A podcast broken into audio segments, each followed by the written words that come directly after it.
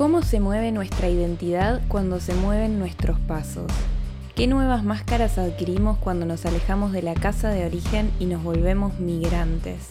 Rocío Alonso va a intentar mostrarnos un poco de todo eso que a veces no se ve. Mi nombre es Camila Brandoni y les doy la bienvenida a este nuevo episodio de Querida Podcast.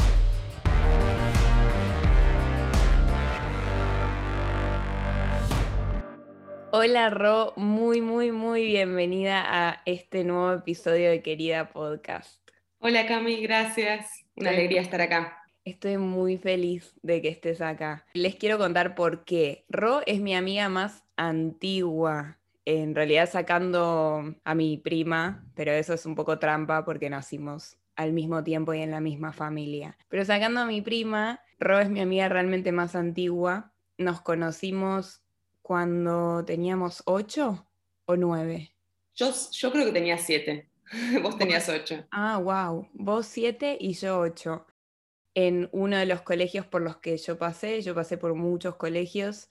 Y sabes qué pensaba antes de empezar a grabar? Que siempre cuando cuento un poco por eh, todos los cambios de colegio que hice, cuento las razones, porque siempre había una razón atrás de eso. Y la razón por la cual me cambiaron al colegio en el que nos conocimos fue porque mi mamá se dio cuenta de que en el colegio anterior no tenía un buen nivel de inglés. Yo estaba repitiendo sonidos y repetía muy bien los sonidos, pero no tenía ni idea de lo que estaba diciendo. Entonces, después de dos años en ese colegio, dijo, no, vos necesitas tener un buen nivel de inglés y me cambió ahí y pensaba como qué loco, ahora que lo pienso, que encima trabajo ahora con el inglés, me acuerdo que eso fue como una de las cosas que más me marcaron porque tuve que aprender de sopetón, como de un día para el otro tuve que tener una maestra particular y ponerme al día rapidísimo porque ustedes que estaban ahí hacía desde muy chiquititos en ese colegio em, tenían un nivel muy avanzado. Y, sin duda se volvió una herramienta tan importante para las dos. Exacto. Sin saberlo. Mm. Total. Y tiene tanto que ver con lo que vamos a hablar. Em, les voy a contar un poco lo que hizo Ro en, su trayectoria de vida después cuando crecimos. Ro hizo la licenciatura en psicología en la Universidad de Buenos Aires, estudió al mismo tiempo idiomas y además es instructora y practicante de yoga. Eh, estudió idiomas significa que también es políglota, habla un montón de idiomas, habla inglés, castellano, francés, portugués, danés e italiano. ¿Los dije bien? Sí. Eh, en este momento vive en Dinamarca, también por eso habla danés, en Copenhague y está haciendo un máster en política global y migración con un perfil en estudios de género. También está trabajando como voluntaria para Hope Now, que es una ONG que trabaja con el empoderamiento de migrantes en contexto de trata. Su trayectoria profesional es, como ya escucharon, migrante y muy ecléctica. Y migró por primera vez hace cuántos años? En el 2016. 2016. Cinco años. Sí. Ahí te iba a hablar en inglés, so, iba a decir. Estoy muy en tema. A mí me pasa muchísimo eso, sí. Eh, cinco años, migró, pero no solo hace cinco años, sino que ya migró alrededor de cuatro continentes. Así que todo es muy ecléctico en tu vida. Total. Te quiero decir la verdad, em, me costó mucho pensar por dónde empezar a hablar en este episodio. Porque de todas las máscaras y de todos los quienes somos, creo que esta es la más nueva para mí. O sea, yo soy extranjera y soy inmigrante hace menos de tres años, hace dos años y medio. Y las demás máscaras de las que hablamos, las, demás identidades de las que hablamos acá, son facetas que, con las que convivo hace más tiempo. Y esta, al ser tan nueva, también está muy a flor de piel al mismo tiempo, ¿viste? No tengo todavía la distancia para, para entender por dónde empezar a agarrarlo, pero son un montón de cosas que, necesito hablar. Quizás es por eso que ahora está viniendo este, este episodio también a tu vida, ¿no? Total. Es una construcción de los dos lados. Totalmente. Pero bueno, sí quería contarle a la gente que justo hace un mes hablamos, un mes, una cosa así, hablamos de un libro que me regaló una amiga muy querida también, que se llama Una casa lejos de casa, la escritura extranjera, y es de Clara Obligado, que es una escritora argentina que vive en España hace muchos años porque se exilió durante la dictadura militar. Este libro creo que a las dos nos tocó mucho el corazón y ciertas fibras, ¿no? Que tenemos muy, las dos muy a flor de piel. Em, así que vamos a ir mencionándolo. Pero primero te quiero preguntar, literalmente hablando, que siempre ayuda un poco a entrar por esta literalidad, ¿qué significa ser inmigrante? Bueno, empezando porque vos hablas de inmigrante y no migrante o emigrante, eh, ya ese pronombre proclítico in implica que estamos hablando de eh, la perspectiva está centrada en, el lugar de recepción, ¿no? Eh, entonces depende, a mí me gusta más la palabra migrante porque no tiene como el centro de que salís de un lugar o entras a un lugar, eh, sino que tiene más bien habla del movimiento. Pero inmigrante sí es una persona que se establece en otro lugar que no es su lugar de origen. Mm. Entonces, digamos, en este contexto geopolítico en el que el mundo está dividido en estados-nación, implicaría una persona que es de otro país, eh, que está viviendo en el, lugar centro, digamos, si hablamos de inmigrante. Pero también podemos hablar de migrantes, eh, digamos, siempre se ha pensado también migrantes dentro de un territorio nacional. Por ejemplo, la gran migración durante la Revolución Industrial de la gente de campo a las ciudades. Eso fue una migración. Sí, lo pensé hoy antes de, grabar este episodio. ¿Cuál es la frontera en realidad, no? Para hablar de inmigrante, porque también hablamos de migrantes, inmigrantes, emigrantes dentro de un mismo país. Claro, eh, por eso es importante mencionar que en este, este contexto geopolítico que, que divide al mundo en estados-nación, que es algo muy reciente. Eh, esta comprensión. Antes había imperios o antes había sistemas feudales, entonces la gente siempre se movió.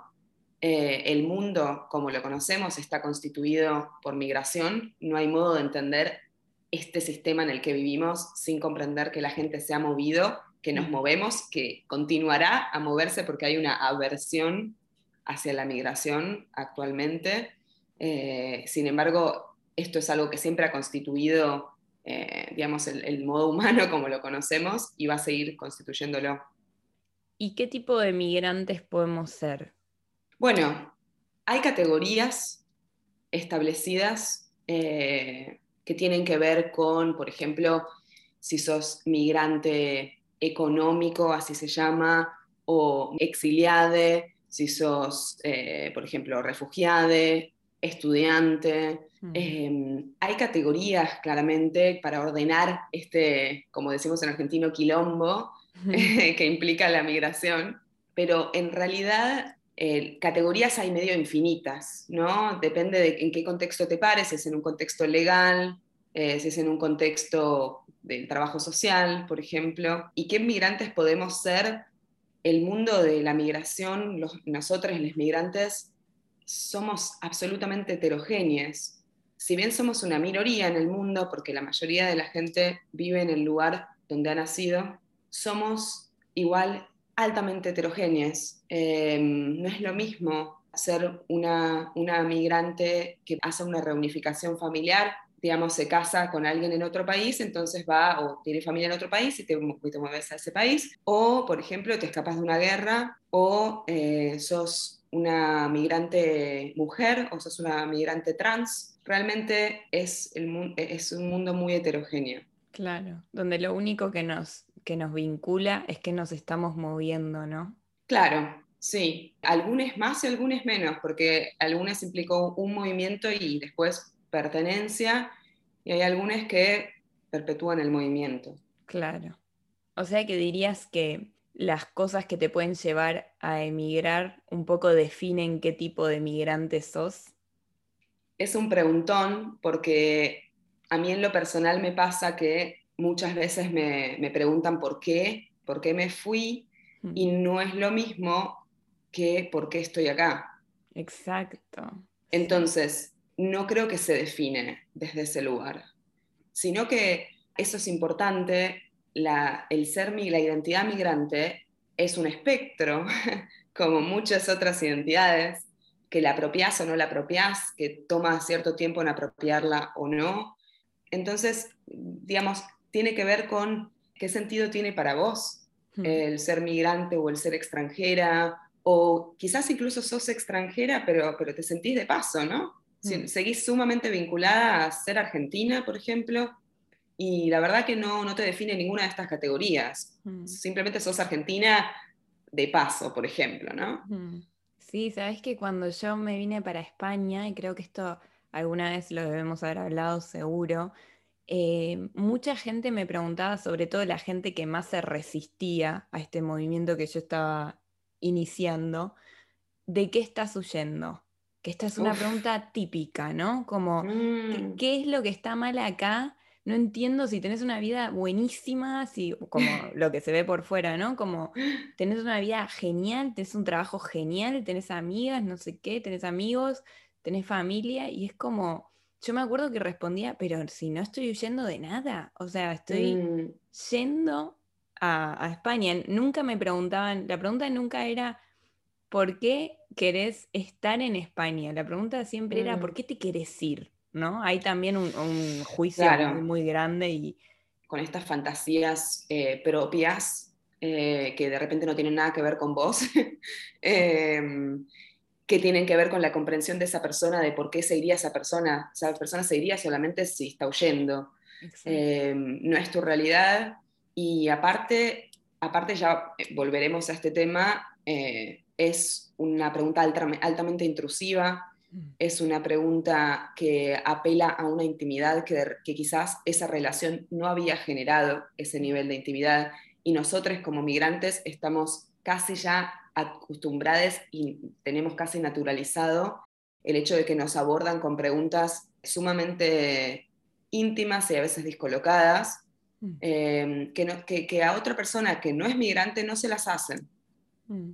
Entonces eso a mí me parece un buen punto también, eh, que, que, quizás, ojo, yo cuando no era migrante, cuando siempre vivía en un mismo lugar, quizás hubiese hecho estas preguntas, porque desde el lugar de la mayoría, desde el lugar de la supremacía, eh, insisto, nosotros somos una minoría en este sistema, caemos, o sea, caemos un poco de, del mapa, ¿no? Mm. Em, somos desterritorializadas de algún modo, ¿no? Entonces, desde ese lugar, eh, haces estas preguntas desde tu lugar supremo, desde tu lugar privilegiado, y no te das cuenta, eso invisibiliza tu privilegio, mm. ¿verdad? Total creo que la pregunta por todo lo que estás diciendo vos, la pregunta linda sería, eh, ¿qué es lo que te está llevando a hacer este movimiento? ¿no? Si es que alguien te lo quiere preguntar y si es que la persona ve que vos estás dando ese espacio también, lo que acabas de decir, pero ¿qué es lo que te lleva a hacer este movimiento? Porque el movimiento es verdad y yo no quiero pasar por alto que irse lejos de casa también es irse lejos de casa. O sea, el movimiento también es emigrar pero ese movimiento también implica inmigrar. Entonces siempre se pregunta como desde casa, ¿no? ¿Por qué te fuiste? Exacto. ¿Por qué te fuiste? Eh, desde ese lugar el inmigrante, ¿no? Sí, em, un poco querer conocer y querer vincularse desde justamente eh, el conocimiento de la otra persona, desde imaginarte, eh, querer preguntar para poder imaginarte eh, ese mundo que de repente vos no tenés acceso, ¿no? Que de repente vos no conocés porque, bueno, vos has estado siempre en, tu mismo país y no conoces esa experiencia. Entonces, tener esa curiosidad que yo claramente, me, o sea, tengo, soy, soy, soy altamente curiosa, hmm. entonces entiendo cómo es el decir, che, ¿cómo es? Contame de esto, ¿cómo, cómo fue eh, este movimiento? Pero ya no desde un lugar eh, aplicando, tratando de meterte en una categoría, aplicando prejuicios, preconceptos, ideas, saltando barreras de, de, ok, hasta, hasta, hasta dónde tenemos esta intimidad vos y yo. Claro, exacto. Darte cuenta de que estás preguntando cosas muy existenciales. Exacto. Que a otra persona no se las preguntarías. Pero habiendo dicho todo esto, yo te la voy a preguntar a vos. bueno, pero tenemos el vínculo para eso. ¿Qué es lo que a vos te llevó la primera vez hacer este movimiento? Mm. Em, como digo, hubo algo de lo personal, que es que soy una persona muy curiosa y siempre tuve curiosidad multicultural y tuve muchas, mucha curiosidad por la diversidad. Eso fue también lo que me llevó a estudiar idiomas. Y bueno, y acá quiero contar una pequeña anécdota de vos y yo, mm. que conversábamos el otro día, que desde chicas teníamos una, que teníamos una, desarrollamos una especie de obsesión por Suecia, no sé cómo, en la cual creo que partió de vos, que te encantaba el idioma sueco, y se te ocurrió hablarme del tema.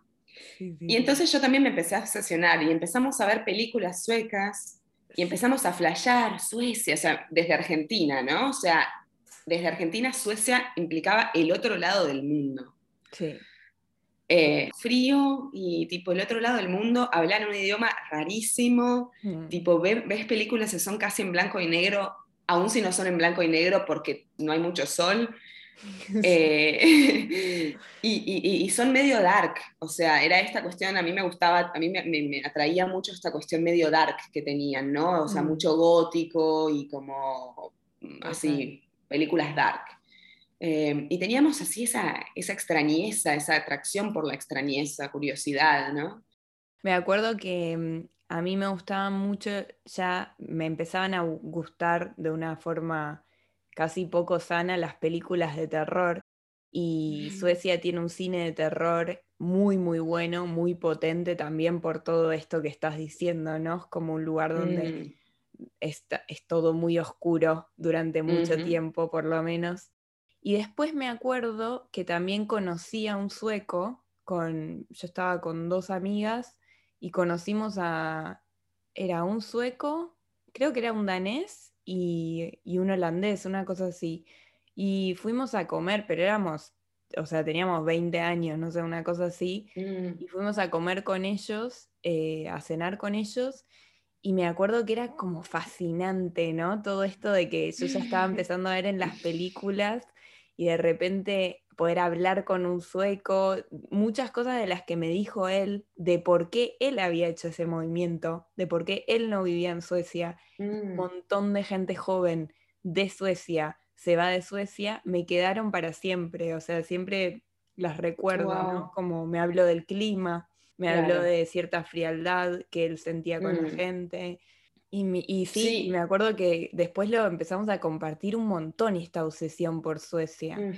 Claro, vos fíjate que las dos nos encontramos, o sea, éramos amigas a los siete años, sos la única amiga que tengo de, cuando era chica. Eh, parte de, esta trayectoria migrante implica la pérdida de, la mayoría de los apegos y, digamos, las, amistades y demás. Eh, y sin embargo, pasan 20 años, seguimos siendo amigas y da la casualidad de que somos las dos migrantes. Em, cuando yo, entre mi familia, soy la única, una familia grande, soy la única migrante, o sea, digo, insisto, somos minoría, eh, y nosotras dos seguimos siendo amigas y somos las dos migrantes hoy en día. Y creo que esta cuestión de, de que, por ejemplo, teníamos esta curiosidad inicial por qué estaba del otro lado, eh, una curiosidad mm, multicultural, una curiosidad por esto, cómo, se habla en otros idiomas, cómo suena la musicalidad, cómo, cómo se expresan y demás. Entonces, en mi caso tuvo que ver con eso en un inicio, digamos. Eh, también yo era, soy activista, eh, activista por la igualdad y activista hoy en día por la justicia migrante, pero, digamos, viviendo en Argentina como activista, yo también vivía peleando, eh, vivía peleando y vivía en situaciones de mucha precariedad también. Em, y, tenía ganas de, digamos, elegir, eh, en algún punto necesité un contexto que me, que me resultara, que, en el cual pudiera vivir más tranquila. Eh, eso, eso tiene que ver porque estoy acá en Dinamarca, eh, digamos, mm. en un, eh, que es un contexto de mayor igualdad en, un sentido general. Mm. Em, también tiene que ver con el factor económico, o sea, también fui inmigrante económica, digamos, inmigrante de, curiosa, me fui a vivir a Turquía, me fui a vivir a Nueva Zelanda buscando contextos que se acercaran más Mm. a donde yo quería, donde yo me sentía más tranquila para vivir. Mm. Y en parte tiene- tenía que ver con la necesidad económica de que yo migraba sin dinero. Entonces, siempre dependiendo de, de trabajar. Mm. Ah, y otra de las cosas fue que también la, la búsqueda del anonimato. Me encanta el anonimato.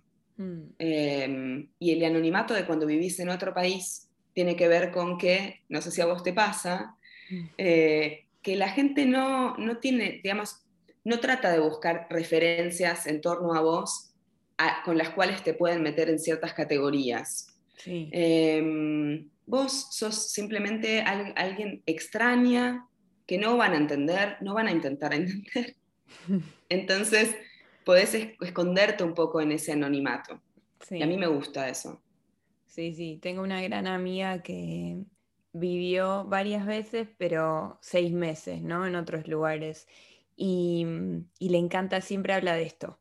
Siempre habla de la libertad que ella siente cuando se va a otro lugar y no tiene las etiquetas que tenemos en el lugar de origen. Porque es verdad que por más que nos movamos, por más que, por más lejos que nos vayamos de casa, siempre cuando volvemos al lugar de origen, seguimos teniendo las mismas etiquetas. Es muy difícil para la gente cuando sos de ese lugar poder cambiarte un poco la, la etiqueta y poder entender qué otras identidades estás adquiriendo y vas adquiriendo. Es muy, muy difícil esto. Y entonces yo siento que eso nos hace sentir como muy presas, ¿no? Eh, Lo estás diciendo de un modo perfecto, o sea, estás sintetizándolo de un modo perfecto, creo, tal cual. Entonces, eh, un ejemplo, yo hablo danés y entiendo perfectamente danés, eh, pero estoy, por ejemplo, en un bus y estoy con mi compañero que es danés y, por ejemplo, hay gente hablando y quizás están hablando de un tema que nos enerva, que tiene que ver con un discurso racista quizás, y yo me puedo desentender absolutamente de, ese, de esa conversación, ¿no? Yo, si, si quiero, me desentiendo de esa conversación, no tiene nada que ver conmigo, eh, no me gusta, obviamente, etcétera, pero me puedo desentender si quiero. Si estuviera en Ar- mi, mi compañero no se puede desentender, Claro. está ahí preso en esa situación. Si me pasara eso en Argentina, eh, no me puedo mover tampoco. Eh, no me puedo mover y estoy implicada de un modo en esa escena en la cual no puedo jugar mi carta extraña. Claro, exacto. Sí, totalmente. Quería, te quería, una de las cosas que te quería preguntar es esto justo que viene con la etiqueta cotidiana que ya tenemos todos los días, vos y yo, y un montón de gente que debe estar escuchando este podcast, que pareciera ser una de las, de las más cambiantes de la vida, que es extranjera, ¿no? ¿A partir de qué momento somos extranjera y cuándo dejamos de serlo? Porque pareciera que esta es una que no es que tuviste una vez y tenés para toda la vida. Esta es realmente muy cambiante. Total. Eh, para mí también es una construcción justamente identitaria que primero la adquirís o no la adquirís, la asumís o no la asumís, te la pueden poner de otro lado, pero tiene que ver con tu mo- propio movimiento. Mm, Y me parece que no es eh, inmediato, no te bajás del avión o del barco y, ok, decís, ok, ahora soy extranjera, mm, ahora soy migrante o whatever.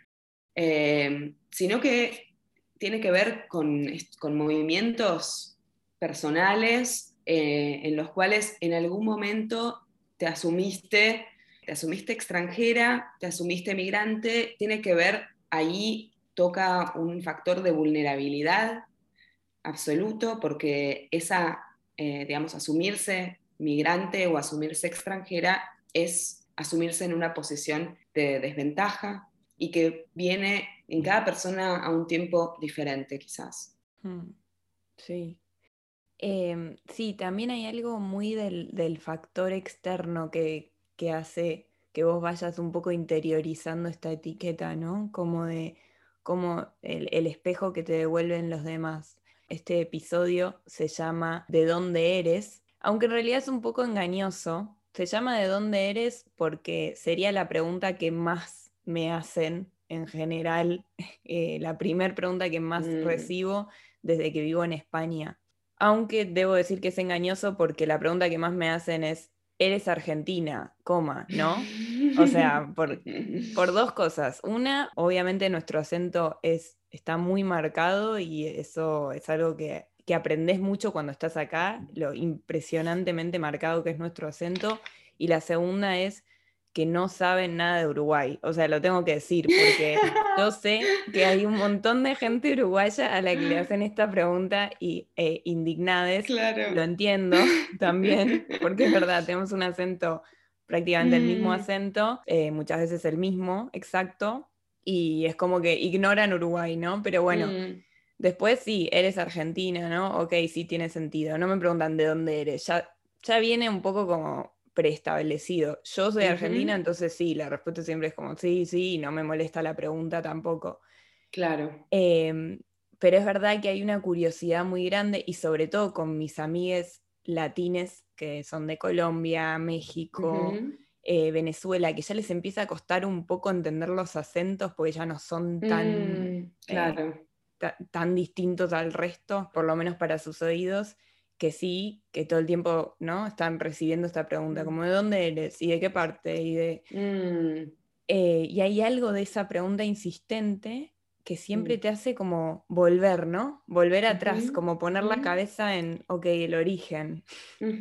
Claro, exacto, sí. Es, a mí, de hecho, me, me parece que, que también eso es algo que podría- de lo cual podríamos evolucionar. Eh, yo trato de ser consciente al respecto y no vincularme desde, desde ese lugar en principios, em, porque, porque justamente te pone, o sea, es, una, es un vínculo desde un lugar desigual. Entonces, si yo te estoy preguntando esto, si yo le pregunto a alguien de dónde es, le digo porque yo soy, porque yo soy migrante. Digo eso, ¿no? Yo no soy de acá, vos no sos de acá tampoco, ¿no? Hmm, claro. Eh, por ejemplo, pero creo que, o sea, y, y lo entiendo, a ver, es una pregunta nodal en este sistema, Sí, también es ¿verdad? distinto preguntarlo siendo eh, de otro lugar, o sea, siendo originalmente de otro lugar. Es distinto preguntar, ¿de dónde sos? Para mí es distinto preguntarlo acá que preguntarlo en Argentina eh, Ujú. cuando escucho un acento que no es argentino. Es muy distinto, porque en una me Exacto. poniendo como argentina, como vos sos de afuera, inmediatamente. Ujú, Exacto. Totalmente entendible la pregunta, no estoy criticando a la gente que alguna vez me lo Totalmente preguntó. entendible, pero estamos queriendo vincularnos, o prefiero, no sé, digo, sugiero vincularnos desde un lugar un poco más igual. La gente que no es migrante tiene que entender que la situación de ser migrante o ser extranjero es un factor de desigualación. Hmm. Entonces, eh, es un factor que a veces, a, veces, a veces tiene que ver con una situación, ah, no, soy de Argentina, ok, ah, qué bueno, bla, el vino, etc. Y a veces tiene que ver con que te fuiste de tu país con un trauma, con una situación de trauma, te, te Mm. fuiste. ¿Qué pasa cuando le preguntas a alguien de dónde sos? Soy de Palestina. Hmm. Digamos, eh, hay que ser un poco más cuidadosos, ¿no? Con cómo nos vinculamos con las otras personas. De repente, eh, conocer a esa persona, de, conocer a esa persona más desde un lugar presente, Hmm. eh, empezar a conectar y en, en esa conexión hacer esas preguntas, si querés. Eh, un poco más ida de vuelta, ¿no? Sí, sí, de hecho hay una, hay una frase que marqué hoy de este libro que mencionamos antes, Una casa lejos de casa de Clara Obligado, que dice, dicen que nuestro cerebro emite una señal de alarma cuando ve a alguien de afuera, como si un temor ancestral nos protegiera del diferente. Contra esos prejuicios todos tenemos que luchar, todos y todas. Em, pero sí, totalmente, y que vienen como con esta línea, ¿no? Es verdad que es muy difícil salir de ese lugar de la pregunta, de, marcar la extranjería todo el tiempo. Pero hay que hacer un esfuerzo, sobre todo cuando estás en un lugar en el que vos no sos considerada migrante.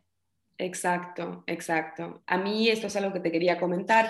Otra de estas preguntas mortíferas, insistentes y mortíferas, eh, digamos, como, como migrantes nos recibimos estas preguntas constantemente y entonces repiten y repiten y repiten lo que vos estás tramitando quizás que tiene que ver con el desapego.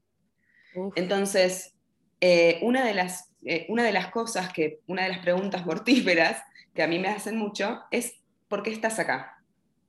Mm. Y esa pregunta yo a veces, a mí me, enoja, me enoja, me frustra, no me gusta esa pregunta, nunca me gustó.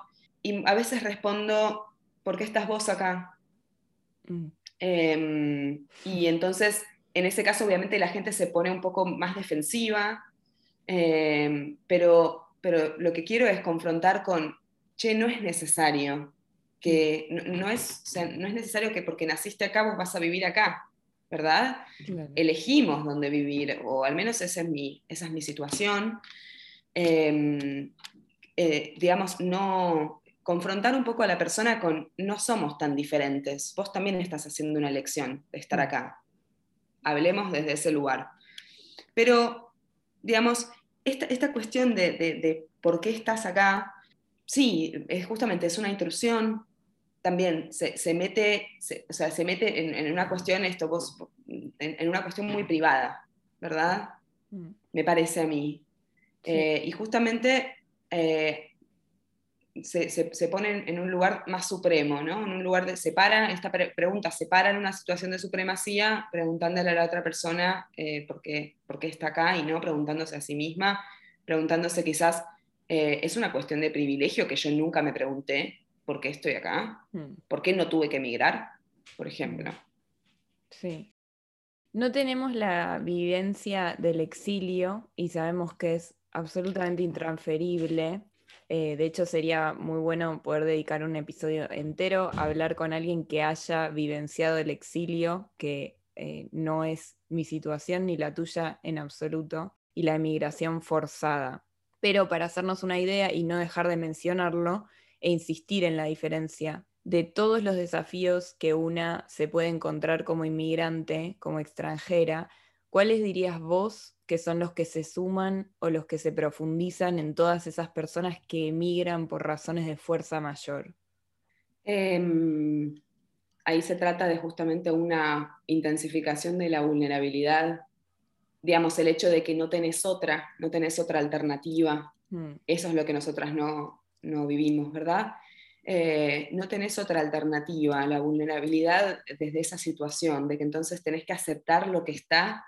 Em, justamente hablamos de tramitar el desapego, de, por ejemplo, de, ser migrante como, como, una, como una construcción identitaria espectral, que podés estar en un lugar más inicial o en un lugar más empoderado al respecto, em, pero Em, imagino que el exilio implica una situación de desapego tajante, forzado, que justamente voy a leer una, frase de, Claro Obligado, que dice ella eh, como exiliada, pese a todas sus renuncias, el emigrante tiene esperanzas con respecto al futuro. El exiliado, en cambio, habita la nostalgia.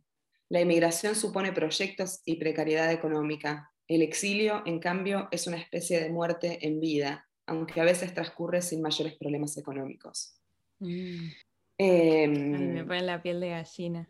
Total. Eh, y quiero decir que claramente nosotras no, nos pone la piel de gallina y no, y no estamos en, esa en ese mismo lugar, pero el hecho de, tener esta, esta condición de desapego el hecho de, estar en, un espectro eh, justamente de, digamos, de que, el sentido, de, que el sentido de, dónde eras, de dónde sos, cuál es tu casa, se ha movido de eje, no está tan claro, no tenés un sentido de pertenencia muy claro. Mm. Em, entonces, desde ese lugar creo que tenemos también una capacidad de empatía una capacidad de entender un poco más qué se siente.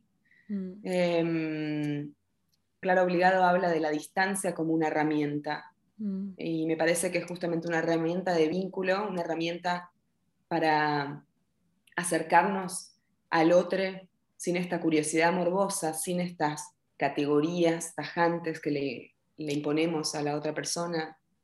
una distancia que ya conocemos en nosotras mismas y que entonces nos permite vincularnos al otro con, con una empatía más expandida. Total, sí. Pero volviendo, perdón, a tu pregunta, me parece que también migrar implica el, el uso de muchísimos recursos. Cuando migras tenés que estar, tenés que aprender un nuevo idioma, si, si ese es el caso, aprender una nueva cultura, cómo se hacen las cosas en este país, cómo, se, cómo te hablas, cómo se vincula la gente.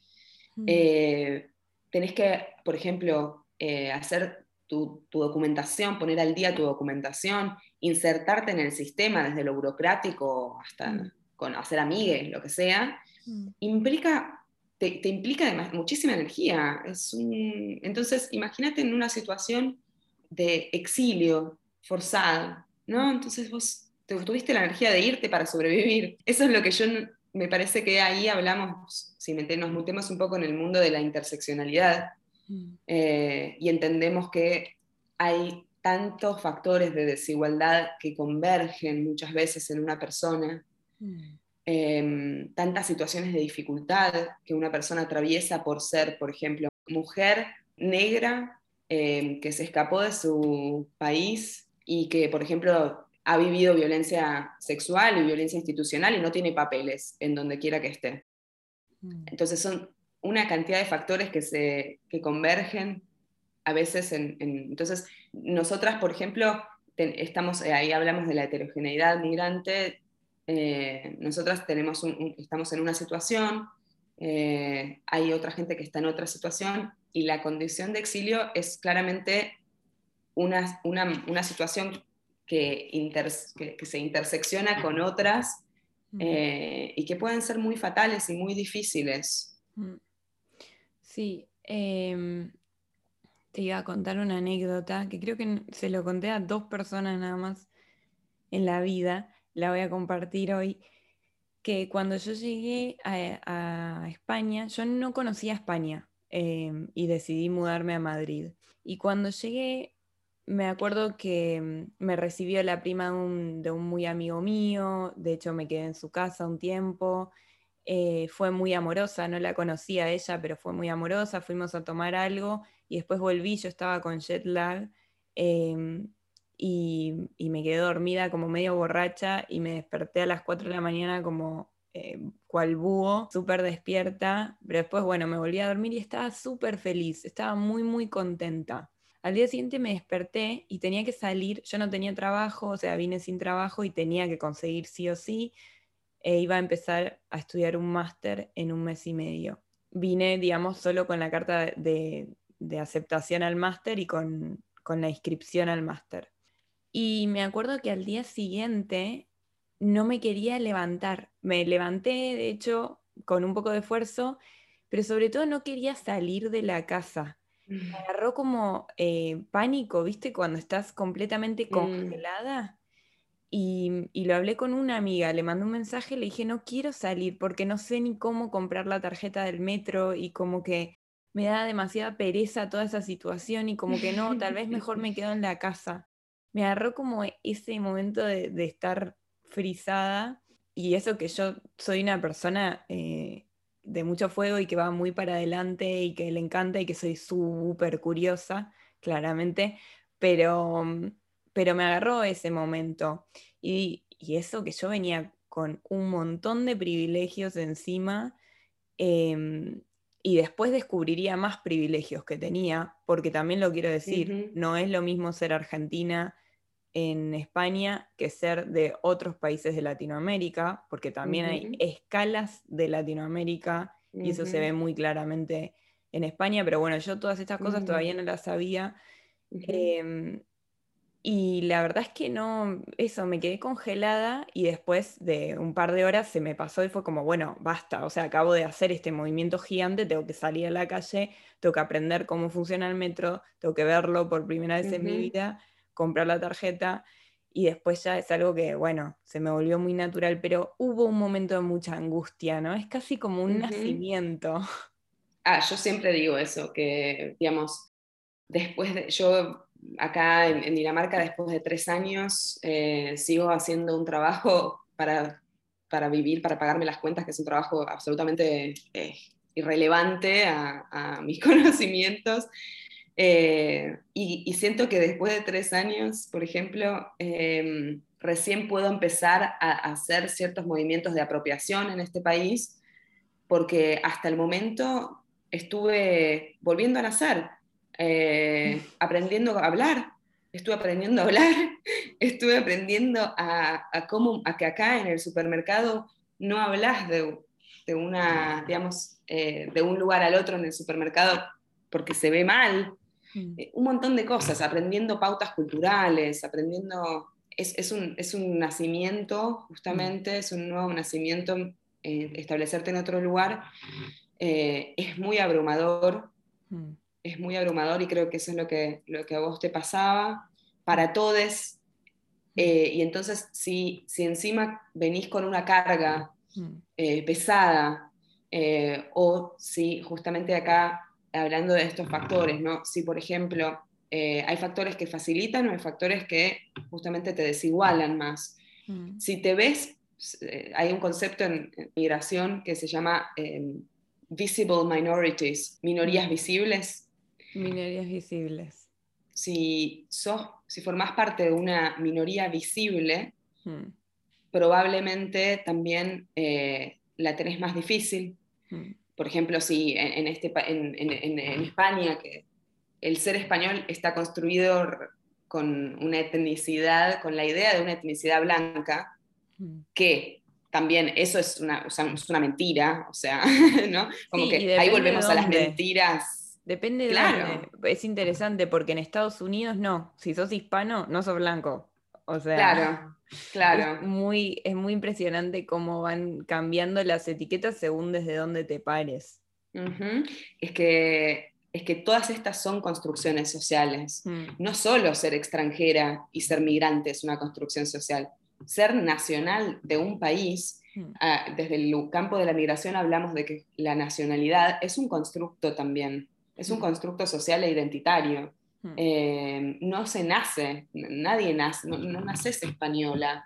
Es algo que empezás a adquirir, que empezás, te hacen cantar el himno cuando sos chiquita, te hacen decir, yo soy de España. Eh, es algo que se construye. Sabes que lo del himno, lo del himno para, no lo pueden creer acá. En realidad acá no se canta el himno. Bueno, primero porque el himno no tiene letra. Pero además les parece increíble porque ellos no van al colegio y alzan la bandera y se ponen en mm. fila y escuchan el himno, porque les parece como una cosa antiquísima que es como que, claro, nosotros en, y a ver si me incluyo, en Latinoamérica eh, somos naciones nuevas, ¿no? Entonces tenemos que, incorporar eso pero acá les parece como una cosa como súper derechosa, que es como, ¿qué espanto? Te hacen cantar tu himno nacional, o sea, pero bueno, ¿no? También entender las diferencias. Mm. Y, también entender que eh, no es lo mismo ser migrante de un lugar a otro, que tal vez no es tan distinto, que de un lugar a otro que es muy distinto. O sea, yo la tengo muchísimo más fácil que vos en Dinamarca, sin lugar a dudas.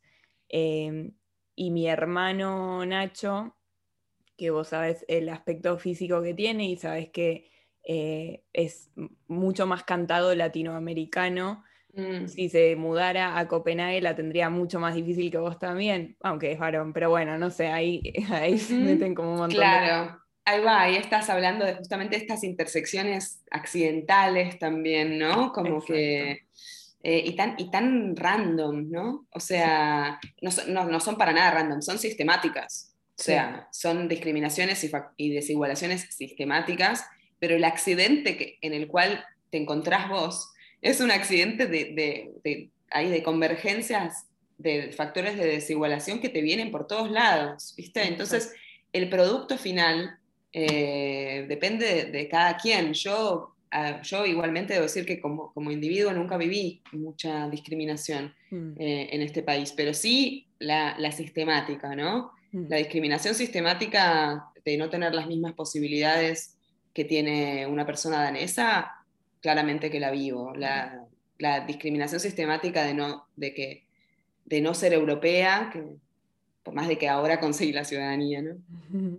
eh, la viví también. Claro. ¿Qué cosas para cerrar dirías vos que enseña a sumar a una vida la etiqueta de extranjera eh, o la etiqueta de migrante, tener que aprender a performar como tal? Bueno, creo que puede brindar esta, em, digamos, este cuestionamiento, este cuestionamiento personal, un poco, vos decís, me hace cuestionar mis propios privilegios, pero también cuestionar tu relación a, eh, cuestionar tu, relación al, desapego, al apego, a tu, casa, a qué es lo que necesito, qué es lo que no, eh, conocer el estar sola, necesariamente, por más de que migres con gente o lo que sea, la situación de, estar lejos de tu comunidad o la comunidad con la que te criaste, mm. te enseña a estar sola. Por ejemplo, justamente la, distancia empática me parece también una gran herramienta. Eh, justamente una lección de humildad, mm. esto de vivir en, la supremacía del otro, eh, tiene que te, enseña bastante lo compleja que es la vida. Eh, y sí, y, justamente que no sos el centro. En este momento el otro está posicionado como centro y vos estás en la periferia, vos sos el, el que vino o la que vino. Em, y creo que esa situación justamente es, es, un aprendizaje de algún modo de humildad y ojalá también de empoderamiento y mm. ojalá también en un futuro de horizontalidad. Y es por eso que es importante tratar de trabajar en la igualdad y en la mm. justicia migrante. ¿no? Mm. Ro, muchísimas, muchísimas gracias, no solo por este episodio, por toda la vida que, tenemos juntas, que es un montón. Eh, siempre aprendí muchísimo y me hace muy feliz seguir aprendiendo tanto de vos. Muchas gracias. Wow, gracias Cami. Eh, también me hace muy feliz compartir también esta experiencia con vos, sumada a tantas en, en nuestra vida y Sí, eh, y también quiero decir que soy fanática de Querida Podcast, así que que siga, que siga tan increíble. Y ya iremos a Suecia, quiero decir también, como ya iremos a Suecia. También. ¿No? Si vamos a Suecia juntas, que espero que pase pronto, em, un poco cuando... Es el cumplimiento de una fantasía infantil. El cumplimiento y haremos un episodio de qué nos pasó en Suecia, porque evidentemente algo nos pasa con Suecia.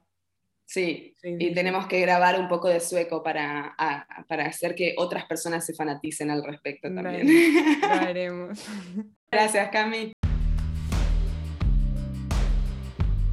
Esto fue ¿De dónde eres? La entrega número 15 de Querida Podcast. Mi nombre es Camila Brandoni y les espero la próxima semana con más preguntas sobre quiénes son los personajes que miramos y cómo los hace la música.